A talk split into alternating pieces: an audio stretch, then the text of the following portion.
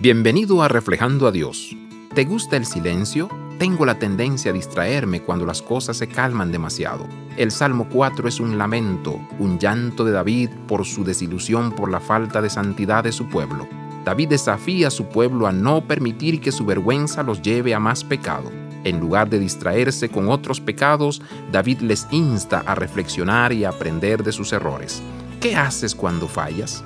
¿Te arrepientes y pides perdón o te distraes de tu culpa y vergüenza y encuentras otro pecado para ocupar tus pensamientos y tu tiempo?